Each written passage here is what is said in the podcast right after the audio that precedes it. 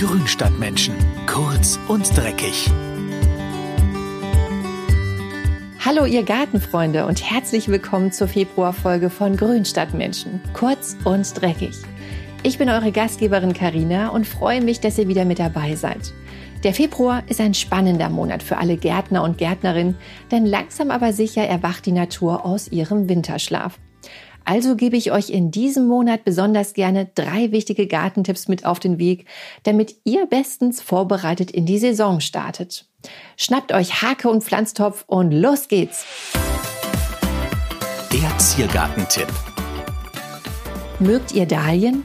Die Herbstblüher kommen in so vielen verschiedenen Sorten daher, da weiß man kaum, welche die schönste ist. Wenn ihr spezielle Lieblinge habt, die ihr gerne vermehren wollt, dann könnt ihr euch in den kommenden Tagen an die Arbeit machen. Dazu setzt ihr die Dahlienknollen, die ihr überwintert oder neu gekauft habt, jetzt in Pflanztöpfe mit Anzuchterde und lasst erst mal ein paar Triebe wachsen.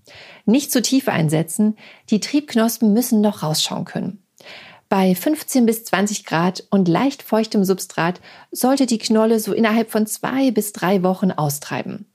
Wenn die frischen Triebe etwa drei Zentimeter Länge erreicht haben, könnt ihr die einfach abzupfen, entblättern und in Bewurzelungspulver tauchen.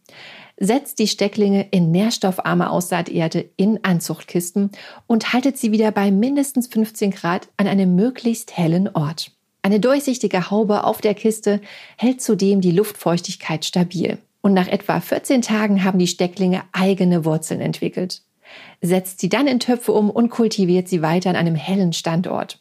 Es ist total schön, den kleinen Dahlien beim Wachsen zuzusehen. Pflanzt sie aber erst nach den Eisheiligen ins Gartenbeet. Vorher herdet ihr die Jungpflanzen am besten Schritt für Schritt ab, indem ihr sie zuerst tagsüber nach draußen stellt, bevor sie dann komplett ins Freiland umziehen dürfen. Der Nutzgartentipp. Gemüsegärtner aufgepasst, jetzt wird was gearbeitet. Sobald der strenge Frost sich verzogen hat, könnt ihr im Gemüsegarten nämlich mit der Vorbereitung der Beete beginnen. Das sollte man rechtzeitig in Angriff nehmen, weil die Erde vor der Aussaat erstmal wieder zur Ruhe kommen muss. Sind noch Reste von Gründüngung auf dem Beet, könnt ihr die jetzt abräumen und kompostieren. Dann arbeitet ihr den Boden erstmal mit einem Sauzahn gut durch. Erst in Längs- und dann in Querrichtung. Am Ende solltet ihr ein hübsches Rautenmuster haben. Anschließend lockert ihr die Oberfläche mit einem Kultivator und verteilt je nach Pflanzenart die entsprechende Menge Kompost. Dafür gibt's natürlich auch eine Faustregel. Vier bis sechs Liter Kompost pro Quadratmeter für Starkzehrer wie Kartoffeln und Kohl, zwei bis drei Liter für Mittelzehrer wie Möhren und Zwiebeln, ein bis zwei Liter für Schwachzehrer wie Erbsen, Bohnen und Kräuter. Ihr solltet euch also vorher schon grob überlegen, was ihr in welchem Beetbereich pflanzen wollt. Danach die Erde etwa zwei Wochen lang setzen lassen. Kurz vor der Aussaat wird die Oberfläche dann nochmal mit einem Rechen aufgelockert. So bekommt ihr ein schönes, ebenes und feinkrümeliges Saatbeet. Gemütlicher können es eure Gemüsesamen gar nicht mehr haben und werden sicher bestens wachsen. Der Naturschutztipp.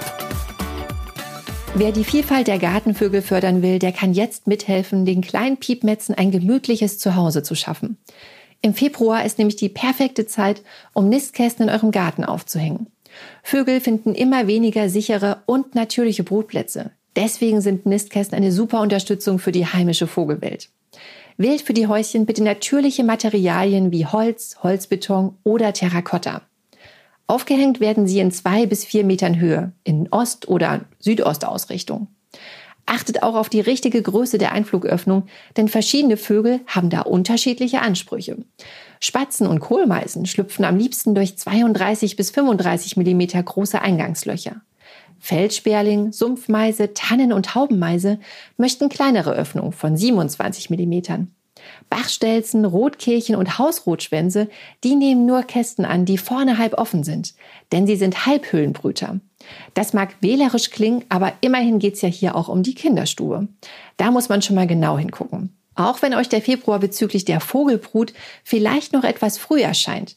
Nistkästen muss man rechtzeitig aufhängen, damit die Vögel genügend Zeit haben, auch Zutrauen zu der neuen Immobilie zu fassen. Also hängt ein paar saubere und gemütliche Vogelhäuschen in eurem Garten auf, dann habt ihr im Frühling ganz sicher viel Spaß beim Beobachten der gefiederten Besucher. Das waren unsere drei wichtigen Gartentipps für den Februar.